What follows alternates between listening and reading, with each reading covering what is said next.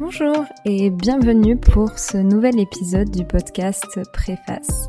Préface est un podcast de discussion avec des auteurs et autrices de romans, de fiction, de polar, d'essais, de romans graphiques, mais aussi avec d'autres personnes qui gravitent autour de la discipline de l'écriture, comme des éditeurs et des éditrices, des critiques littéraires, des libraires.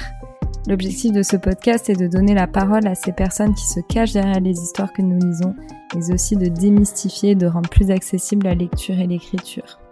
Les invités du podcast partagent leurs motivations, inspirations, méthodes ainsi que les défis qu'ils ont rencontrés. Aujourd'hui, j'ai le plaisir d'accueillir Quentin Borde, un ami d'enfance qui vient de sortir son premier roman au début de cette année 2022.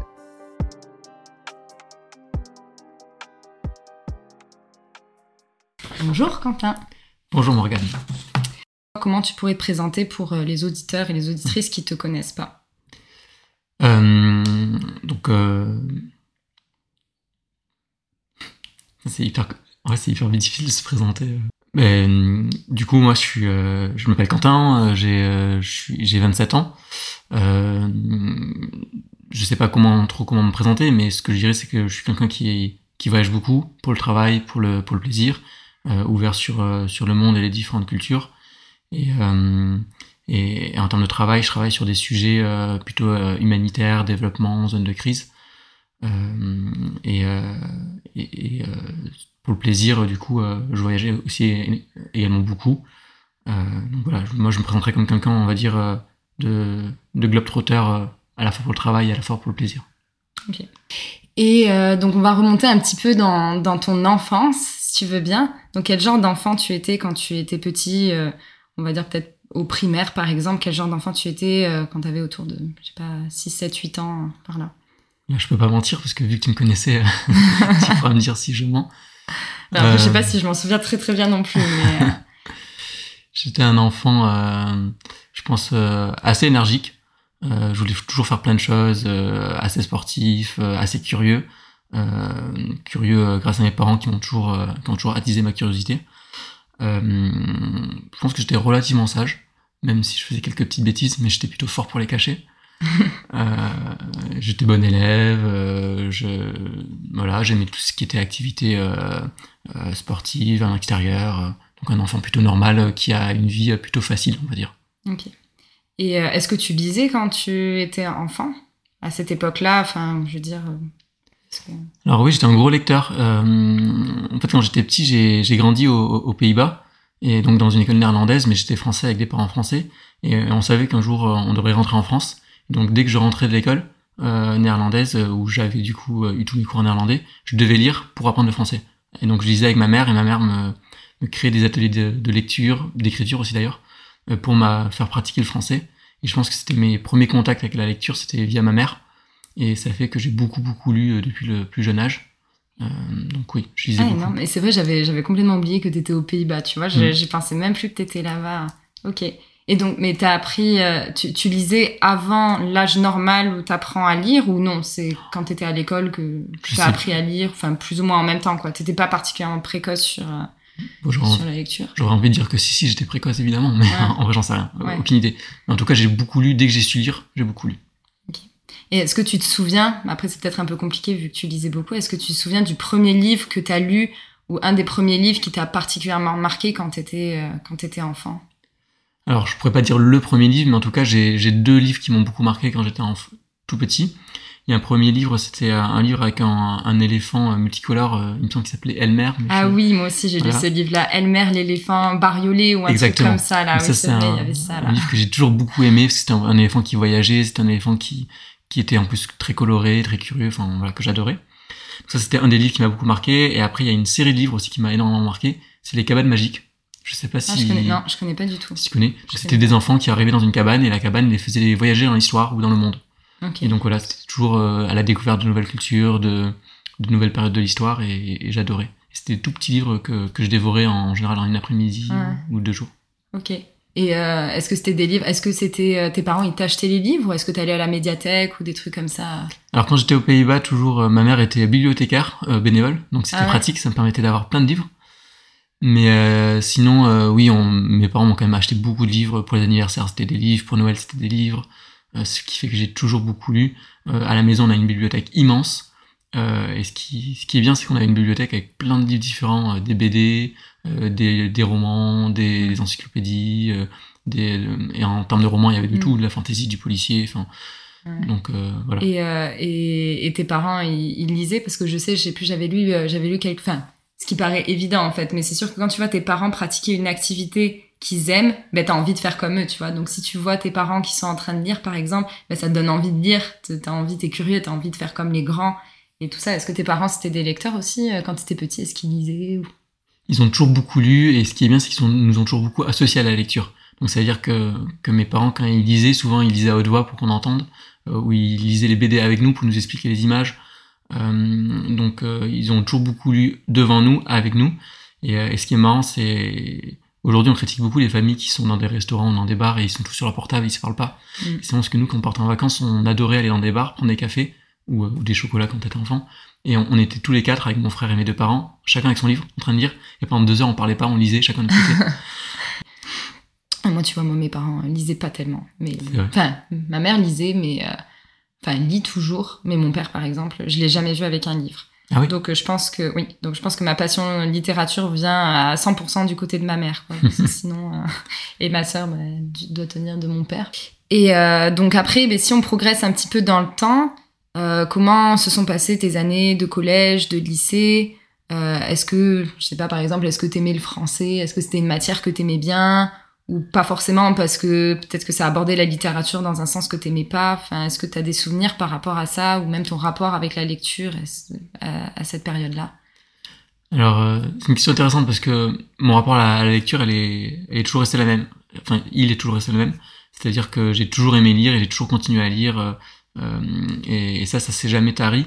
Euh, et, et, bon, j'ai changé de style littéraire plusieurs fois, j'ai changé de d'auteur, etc. Mais j'ai toujours lu. Par contre, euh, le français, euh, par exemple, ce qui est intéressant pour un auteur, c'est que je suis très mauvais en orthographe. Mais vraiment très très mauvais. Et, euh, ah, c'est vrai, je, je sais pas pourquoi j'ai un souvenir, je m'en souviens. J'ai toujours eu zéro en dictée. J'avais même des, des professeurs qui m'écrivaient si on avait pu noter en négatif, tu eu moins 24, moins 12, moins. Ah J'étais très très mauvais et toujours mauvais en, orthographe. Et, mais c'est intéressant parce que quand ça veut dire que tu peux être auteur et, être mauvais en orthographe, tant que t'es pas trop mauvais en grammaire, en conjugaison, ça va. C'est mais voilà, donc euh, le français, euh, j'aimais pas toute la partie, on va dire, euh, rédaction technique. Et tout ça, ouais. Mais rédiger, j'aimais bien. Mais par contre, après, tout ce qui était lecture de livres, j'ai toujours lu tous les livres qu'on demandait de lire et en général, je les aimais bien. J'ai toujours fait des fiches de lecture, etc., avec plaisir.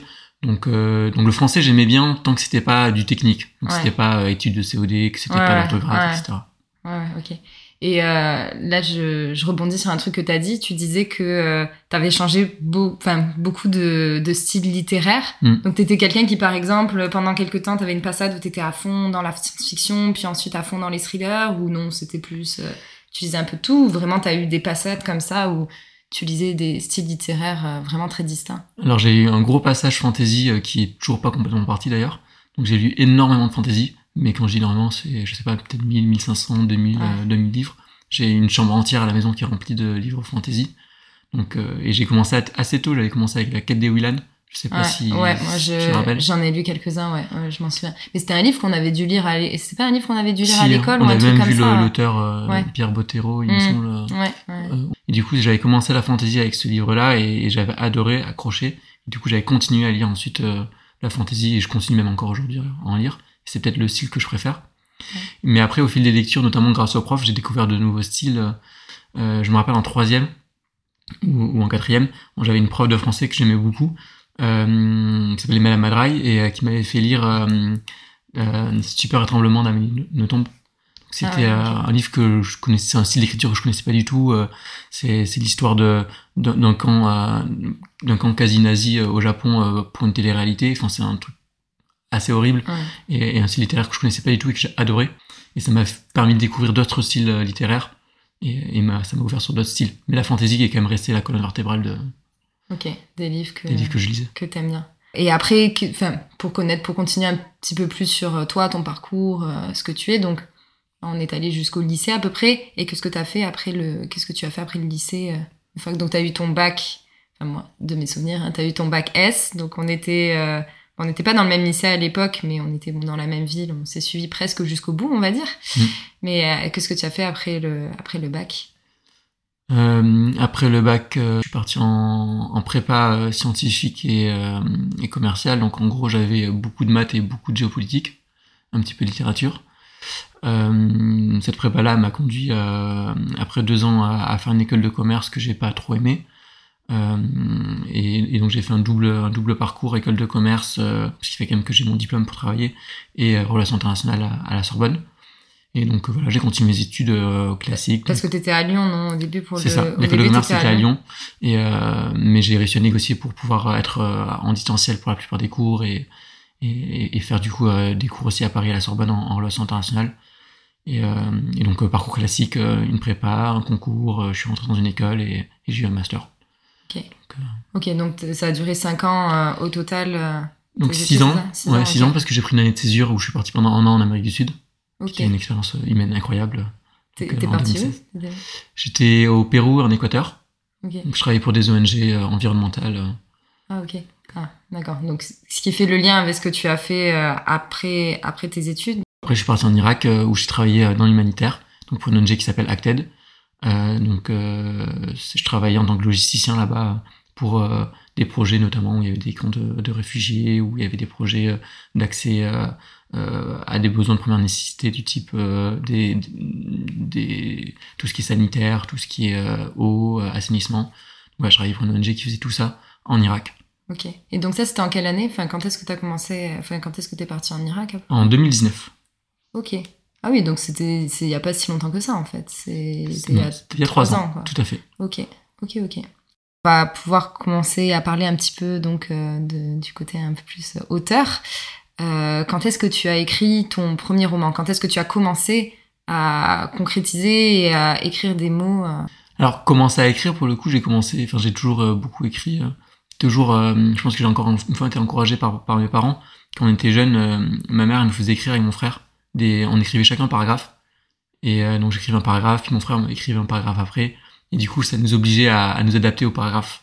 Ah mais c'est énorme. En fait, vous faisiez de la, de la, du, co-auteur, quoi. En fait. Exactement. Euh, Tout à fait. Et c'était super marrant parce que, euh, en plus, avec mon frère, du coup, quand on, aimait bien se faire des blagues, on essayait de trouver ce que, ah. ce que l'autre voulait qu'on écrive, et on écrivait exactement l'inverse pour euh, obliger ah l'autre à trouver l'autre un petit peu dans son euh, dans son délire quoi. Exactement. Et vous alliez vous arriviez à aller loin dans ce dans ce processus? Vous écriviez beaucoup ou vous arrêtiez Alors je ne me rappelle plus mais on n'avait pas écrit de livres mais en tout cas on avait on avait beaucoup écrit hein. Parce que ouais parce que bon c'est comme le Monopoly quoi, c'est des trucs qui peuvent durer hyper longtemps. Donc est-ce qu'au bout d'un moment tu vas vraiment très loin dans dans ce genre de d'exercice? Mais c'est marrant de faire ça.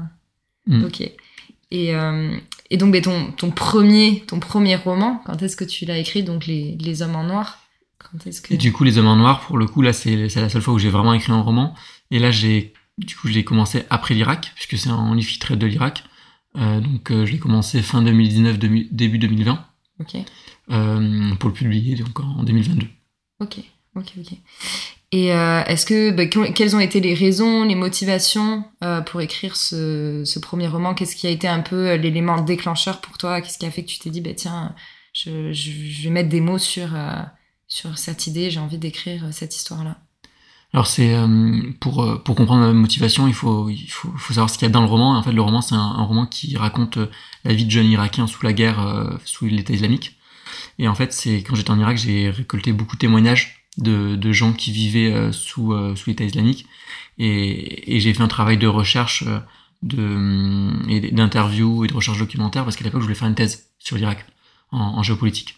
Et en fait, quand j'ai eu les, tous les témoignages et toutes les émotions qu'elle a avec les témoignages, je me suis dit je peux pas écrire une thèse que si j'écris une thèse ça va être lu par personne, enfin que par les spécialistes dans un cercle restreint. en fait, moi ce que je veux c'est que ces témoignages là ils ressortent enfin, auprès du plus grand nombre. Je me dis comment est-ce que je peux faire ressortir tout ça auprès du plus grand nombre? Comment est-ce que je peux garder les émotions sans écrire un document froid et, objectif? Et je me suis dit, en fait, le roman, c'est peut-être la meilleure solution. Donc j'ai commencé à écrire euh, des paragraphes par-ci par-là en fonction des émotions que j'avais ressenties. Très vite, je me suis dit, ben, ça marche bien, ça match, il faut que j'écrive un roman. Est-ce que tu peux un petit peu décrire quelles ont été les, étapes en fait depuis donc euh, ces petits paragraphes que tu écrivais par-ci par-là jusqu'à la publication de, ce livre? Quel a été tout le cheminement en fait, tout le processus jusqu'à la publication?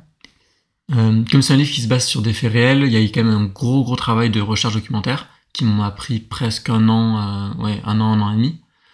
Euh, Et parce que c'était des éléments que tu n'avais pas forcément. En fait, quand tu as récupéré les témoignages, des choses comme ça, tu n'avais pas. Parce que c'est vrai, bon, moi j'ai lu, donc j'ai lu ton, ton livre, et c'est vrai qu'il y a souvent des annotations pour expliquer euh, euh, du vocabulaire ou alors des moments historiques, des faits historiques qui se sont passés. Donc ça, c'est des choses que tu connaissais pas vraiment quand tu as écrit en fait tous ces témoignages. euh, ça. Moi j'avais quand même un, un aperçu puisque du fait de mes études, mais, euh, mais c'est vrai que quand on a des témoignages, il faut toujours vérifier, croiser les témoignages pour être sûr que on raconte pas une perception euh, erronée du fait de notre traumatisme, mais qu'on raconte vraiment ce qui s'est passé. Ouais. Donc ça demande quand même beaucoup de vérification, un peu comme un travail enfin, journalistique. Quoi. Ouais. Donc euh, oui, effectivement, ça fait beaucoup de recherches.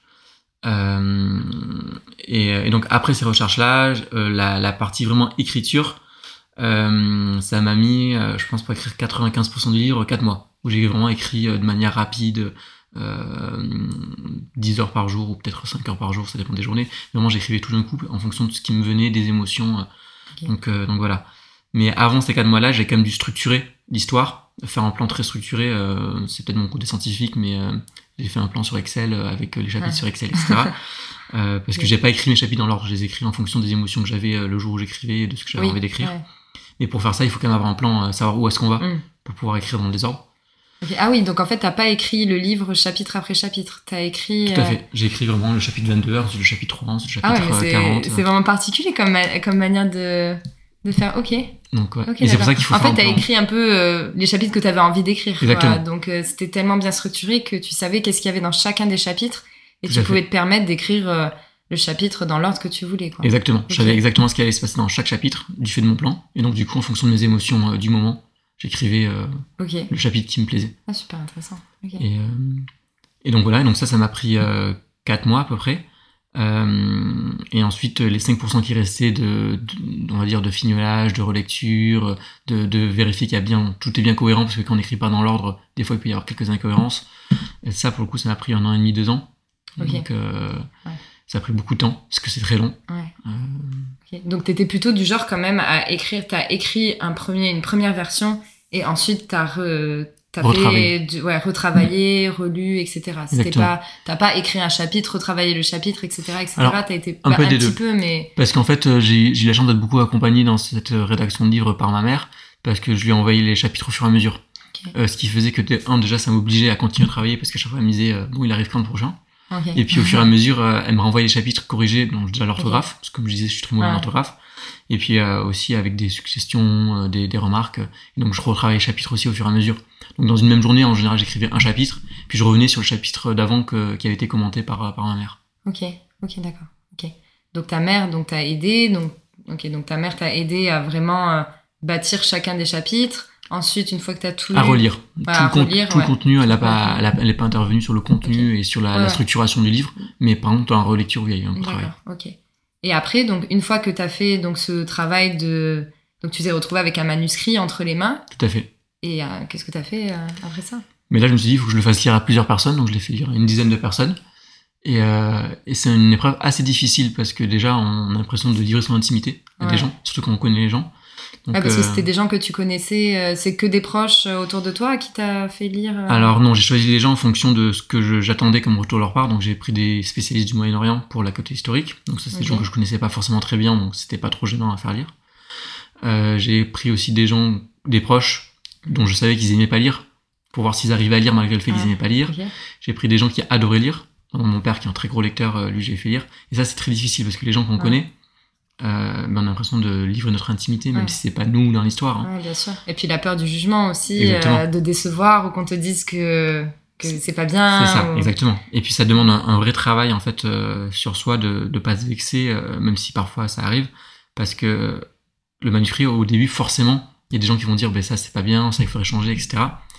Et bon quand, par exemple, je prends l'exemple du titre, hein, le, le- le titre que j'ai choisi à la base, Ouais. euh, première personne qui me dit Hum, moi j'aime pas trop. Je dis, Ok. bon, et on n'a pas le même goût, c'est pas grave. C'était Les Hommes en Noir Non, non, c'était un autre non, titre. un ouais. titre. Euh, et du coup, euh, premier titre, donc euh, première personne qui me dit non, euh, titre vraiment pas terrible, je- bon, on n'a pas le même goût, c'est pas grave. Uh-huh. Puis deuxième personne qui me dit, Hum, moi j'aime bien ton livre, mais par contre le titre j'aime pas trop.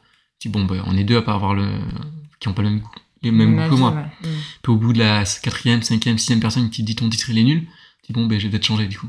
Ouais. Et en fait, c'est hyper important d'avoir ces retours extérieurs de gens qui viennent de, de, de, de styles littéraires complètement différents, euh, qui, ont, qui ont des habitudes différentes que toi pour, pour lire. Parce qu'en fait, ils vont te faire un retour et, et quand tu vois que plusieurs personnes font le même retour, tu te dis bon, ben, il faut changer quoi. Mhm. Mais c'est difficile des fois à, à accepter. Ouais, ouais. Après, bon, là, c'est un titre, mais je suppose qu'il y avait d'autres aussi, peut-être Oui. d'autres éléments aussi qui sont peut-être un peu plus euh, compliqués aussi à changer après euh, Tout à fait. l'intérieur. Ok. Et donc, ça, ça a pris un peu de temps aussi, euh, je suppose, avant d'avoir tous les retours des gens, de... Plusieurs mois. Ouais, Ouais. plusieurs mois. Et, euh, donc plusieurs mois. Et puis en fait, le, après, c'est le, le fait de prendre en compte ces retours, ça met du temps à nouveau. Ouais. Ensuite, une fois que t'as eu... euh, Et après, on a, du coup, tu as, un manuscrit Ouais. qui comporte toujours des erreurs, toujours des Ouais. choses qui vont pas. Mais bon, il y a un moment donné, il faut bien se lancer. Et donc là, tu commences à envoyer aux maisons d'édition euh, Ok. euh, pour, Ok, pour donc t'en- rééditer. t'envoies ton manuscrit par voie postale ou par mail ou comment ça... Alors, ça dépend des maisons d'édition. Moi, j'ai eu la chance d'être en période Covid, donc je peux envoyer beaucoup de manuscrits par mail. Mais c'est vrai que la plupart des maisons demandent un manuscrit imprimé à papier, ce qui coûte très cher. Ouais. Donc tu faut que tu fasses un choix parce que tu peux pas envoyer à tout le monde parce que ça coûte vite euh, plusieurs centaines d'euros d'envoyer son manuscrit à trop de maisons d'édition. Et Donc, euh, t'as envoyé à beaucoup de maisons d'édition C'est pas... Je pense une vingtaine, 20, 25. Ok, D'accord. euh, Donc que t'avais plus. ciblé, parce que est-ce que tu connaissais des maisons d'édition? Enfin, sans doute les plus connues probablement, mais est-ce Oui. que tu as dû faire un travail, je suppose, quand même de recherche, de savoir dans quelle maison d'édition peut-être tu pouvais prétendre à, à envoyer ce manuscrit-là Mais comme tous les auteurs, euh, je pense les nouveaux auteurs, euh, tu dis bon on va envoyer aux grandes, aux grandes maisons, on sait jamais. Mhm. Euh, bon il se trouve que les grandes maisons euh, en général elles te répondent même pas. Ouais. J'avais un, une amie qui travaillait chez Gallimard qui me disait mais en fait dans les grandes maisons d'édition ils ont même pas le temps de lire tous les manuscrits qu'ils reçoivent et donc du coup soit tu les connais soit t'es connu soit- voilà mais le- la probabilité qu'ils lisent ton manuscrit et qu'il soit accepté alors que t'es un auteur inconnu elle est hyper faible D'accord. mais voilà en tout cas effectivement moi il y a aucune maison d'édition euh, de renom qui m'est revenue Euh, donc j'ai visé aussi des maisons d'édition de taille plus moyenne et plus ciblées en fonction de, de la thématique donc j'ai eu euh, 4-5 retours euh, donc euh, voilà, à peu près 4-5 retours euh, positifs, euh, dont certains avec qui euh, finalement après discussion ça n'a pas abouti. Mhm. Mais, euh, mais voilà. Du coup, je suis passé par un, un, euh, un système un peu euh, nouveau entre guillemets, c'est les, les plateformes d'édition. Euh, donc en fait, c'est-à-dire que j'ai c'est une demi de, ouais, demi maison d'édition. C'est-à-dire que tout ce qui est relecture, tout ce qui est mise en page et tout, c'est c'est pour moi. Euh, par contre, tout ce qui est distribution auprès des, des libraires, des commerces et tout, c'est c'est pour eux. C'est eux qui font. Mhm. Donc euh, voilà, c'est c'est pas une maison d'édition comme Gallimard ou Seuil, ils prennent moins de choses en charge, mais du coup ça fait que moi j'ai moins de contraintes aussi en tant qu'auteur. Je suis beaucoup plus libre, je garde tous mes droits. donc, donc voilà. Ok, d'accord. Ok. Et euh, donc, t'en as un petit peu parlé, mais peut-être qu'il y a d'autres choses que t'as pas abordées. Mais est-ce qu'il y a, est-ce qu'il y a des challenges ou des difficultés en particulier que t'as rencontrées et qui ont été vraiment très durs pour toi, pour toi ou peut-être c'est des moments où tu t'es dit, mais là, je vais, je vais arrêter, je vais pas le faire, ou est-ce qu'il y a des, est-ce que t'as eu des moments comme ça de, Mais je pense que heureusement que j'ai eu mes les, ces quelques mois où j'ai pu écrire tout d'un coup, parce que si je l'avais pas fait, euh, je pense que je me serais arrêté au bout d'un moment. Parce que je pense que je suis pas du style à, écrire puis revenir dessus deux mois après. C'est soit je le fais d'un coup, soit je le fais pas. Donc heureusement que j'ai eu cette période-là dans ma vie où j'avais le temps de le faire. Euh, ce qui a été le plus dur, je pense, c'est le recevoir les témoignages, parce que ça c'était dur euh, psychologiquement, euh, émotionnellement. Et, et ce qui a été le plus dur d'un point de vue strictement auteur, je pense que c'était me relire, euh, relire son propre manuscrit euh, une- pour la dixième fois, parce Mm. qu'en fait on n'est jamais content. Et au bout d'un moment, c'est c'est les autres qui t'aident, qui te disent bon maintenant ça suffit, euh, finalise-le, point final, Mm. arrête-toi là, parce que sinon à force tu vas dénaturer ton manuscrit, à toujours tout changer, Ouais. etc. Mais ouais, de toute façon, c'est un processus un peu, c'est- ça reste de l'art, hein, donc, en, en quelque sorte. Donc, c'est je, te jamais, laisse- je te laisserai juger. mais- entre guillemets, bah, moi je l'ai lu déjà, mais c'est c'est- jamais c'est jamais fini quoi. Tu peux Ah, toujours continuer en fait. C'est pas c'est pas comme des mathématiques où au bout d'un moment quand t'as fini ton calcul, euh, c'est c'est terminé, t'as le à résultat. fait. Mm. Là c'est quelque chose que en fait Qui est en fait. Oui voilà qui peut toujours évoluer. euh. Et, et là, par exemple, j'ai j'ai dû intervenir dans une conférence il y a quelques semaines, et du coup, je me suis dit, je vais quand même relire mon, mon propre livre, parce que je l'ai pas lu depuis un an et demi, avant la conférence, pour être sûr d'avoir tous les éléments en tête. Et en le relisant, j'étais, ah mince, ça je veux changer, ah ça va pas, euh, je- pourquoi est-ce que je dis ça? Et tu vois, enfin, même en Ouais. le relisant un an et demi après, je me dis toujours, euh, ça, Mhm. il y a des choses qui vont pas, quoi. Mais c'est normal, je pense. Ouais, oui, je pense que c'est normal aussi. Mais, euh, mais du coup, est-ce que ça, ça te donne envie de peut-être je sais pas, peut-être à l'avenir de, de, réécrire quelque chose aussi? Est-ce que c'est quelque chose qui t'a plu? Est-ce que c'est un exercice qui t'a plu? Est-ce que finalement, une fois que maintenant que tu as publié, que tu as des retours de gens, etc., est-ce que finalement maintenant tu dis, ben, c'est un exercice qui me plaît et oui, peut-être que j'aurais envie d'écrire à nouveau quelque chose Alors, euh, je peux pas dire qu'il y a un livre qui sortira l'année prochaine parce que c'est long, mais oui, c'est sûr que je vais continuer à écrire. Euh, j'ai déjà un projet euh, un peu enfin, personnel, de livre personnel, et j'ai un autre projet qui est intéressant parce que ça fait écho à ce que je te disais tout à l'heure sur les, les exos que faisait faire ma mère à mon frère et moi où on devait écrire un chapitre, enfin un paragraphe chacun. C'est que là on écrit un livre avec mon frère à, à quatre mains. Je sais pas comment ça, ça se dit, mais voilà, on est tous les deux fans de fantasy. Donc du coup on a on travaille sur euh, la rédaction, enfin la rédaction d'une série euh, fantasy, en, fantasy, euh, donc à quatre mains avec mon frère. Génial. Donc, Je sais pas quand ça sortira parce que c'est très long de le faire à deux, parce que tous les mots doivent être validés par tous les deux, mais. Mais en tout cas, tu as été piqué par c'est sûr. Le... Ouais, donc, fait. Euh, en fait, j'avais même commencé ce travail avec mon frère avant de publier, enfin d'écrire le, Les Hommes en Noir. Ok, ok, ok. Super, super intéressant. Et euh, est-ce que, donc pour les. On arrive aux petites questions un petit peu de, de la fin. Euh, est-ce que tu as des recommandations littéraires euh, à nous faire? Un livre, un roman graphique quelque chose qui t'a particulièrement plu ou inspiré, ça peut être plusieurs, pas une liste énorme, mais si t'en as quelques-uns. déjà, je peux recommander mon livre. Hein. euh, non, hors, hormis les blagues, moi j'ai un grand problème, c'est que je ne lis jamais le, ni le titre ni le nom de l'auteur quand je lis un livre. Donc j'ai un gros problème, c'est que je lis des livres qui me plaisent, mais je ne sais jamais comment ils s'appellent. Et tu lis quoi en fait? Tu... C'est des recommandations d'autres personnes ou c'est tu lis la quatrième de couverture et euh... Mm. Ok. Mais euh, pour ceux qui aiment la fantasy, moi je recommanderais beaucoup Raymond Face, qui est un auteur américain mais qui fait des, des livres euh, géniaux. Euh, pour euh, ceux qui est de hum, de la science-fiction ou du scientifique, euh, je pourrais recommander Abyss que j'ai lu récemment que j'ai adoré. Et, et, pour ce qui est plus témoignage, on va dire roman contemporain, etc. bon, tout le monde en parle, hein, mais moi j'ai beaucoup aimé Petit Pays de, de Gaël Faye, mhm. que j'ai lu après avoir écrit mon livre et, et que j'ai beaucoup aimé parce que du coup lui aussi reprend des éléments, enfin, des événements traumatiques euh, et mhm. témoignent. Donc je trouve ça mhm. hyper intéressant. Ok, parfait. Ben, je mettrai euh, ces références là dans les, la description de, de l'épisode. Euh, Est-ce que tu aurais un conseil à donner à une personne qui souhaiterait se lancer euh, dans le défi de l'écriture, par exemple, un ou plusieurs conseils Alors, le conseil que je pourrais donner déjà, c'est de ne pas s'inquiéter s'ils n'arrivent pas à écrire le début. Parce que souvent les gens ils paniquent s'ils n'arrivent pas à avoir un début intéressant. D'ailleurs moi par exemple, moi je suis pas content de mon début dans les Amants Noirs. Mais c'est pas grave en fait parce que si parce que le début c'était plus difficile à écrire, je trouve en tout cas. Et, euh, et si t'as envie d'écrire, commence par le milieu, commence par la fin, commence par ce qui te donne envie d'écrire. Et en fait, au fur et à mesure où tu commenceras à écrire ce que tu as envie, ça va te donner des idées pour le début, pour la fin, et, et tu vas, enfin, ça va débloquer hein, quelque chose, puisque l'écriture c'est quand même un entraînement. C'est des automatismes, euh, parce que tu utilises des mots que t'as pas l'habitude d'utiliser, des structures de phrases dont t'as pas l'habitude. Donc il faut s'entraîner en fait à écrire et pour que ça devienne aussi un automatisme, enfin, en tout cas pas, pas une contrainte cérébrale. Donc voilà, commencez par écrire ce que vous avez envie d'écrire, même si c'est pas le début, même si c'est pas forcément le thème sur lequel vous voulez écrire tout de suite, mhm.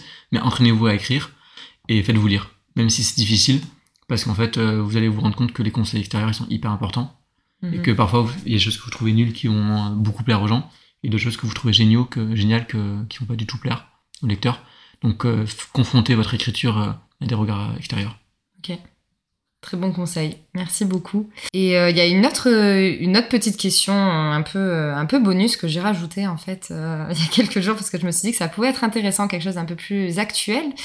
Euh, Qu'est-ce que ça représente l'objet du livre pour toi? Qu'est-ce que tu penses, tu vois, des tendances de lecture euh, aujourd'hui un peu plus dématérialisées, tu sais, avec les tablettes, je sais plus, les liseuses hmm. électroniques, etc. Est-ce que tu penses qu'avec je sais pas, la conscience écologique actuelle Est-ce que tu penses que l'objet du livre va tendre à disparaître? Hmm, J'espère pas. Euh, bon, je, je, suis pour euh, pour l'écologie et c'est hyper important euh, d'avoir une, une, consommation raisonnée, raisonnée, du papier. Mais, mais c'est vrai qu'en tant que lecteur, j'adore l'odeur des livres, par exemple. J'adore euh, tenir le papier, sentir le. moi, je suis pareil. Moi, j'ai quand même une liseuse parce que comme je voyage beaucoup, il y a des parfois, c'est sur des longues périodes, c'est dans des pays où il n'y a pas forcément de livres à acheter ou peu c'est important d'avoir une liseuse pour moi parce que je peux pas voyager avec 10 livres. Et, euh, mais par contre, c'est vrai que dès que je rentre en France, euh, je repasse au livre papier parce que le, toucher, l'odeur, euh, c'est hyper important. Mhm. Et je pense que les passionnés de lecture, de toute manière, vont rester quand même. Il va toujours, on va y avoir, toujours y avoir quand même un, marché pour les passionnés de lecture qui veulent du livre papier. Mhm. Mhm. Je pense aussi. Ok. Ben écoute, merci beaucoup Quentin d'être passé au micro de Préface. Et puis ben, je te souhaite une bonne continuation. Et si vous avez envie de lire donc Les Hommes en Noir, je mettrai les liens où vous pouvez vous le procurer en barre de description de l'épisode. Et, euh, et puis je vous dis à bientôt pour un nouvel épisode. Merci beaucoup. Si tu entends ce message, c'est que tu as écouté l'épisode jusqu'au bout et je t'en remercie. J'espère que celui-ci t'a plu et inspiré. N'hésite pas à partager, commenter, noter ou même à me contacter sur Facebook, Instagram ou par email. Tous les liens se trouvent en description du podcast. Je te dis à très bientôt pour un nouvel épisode.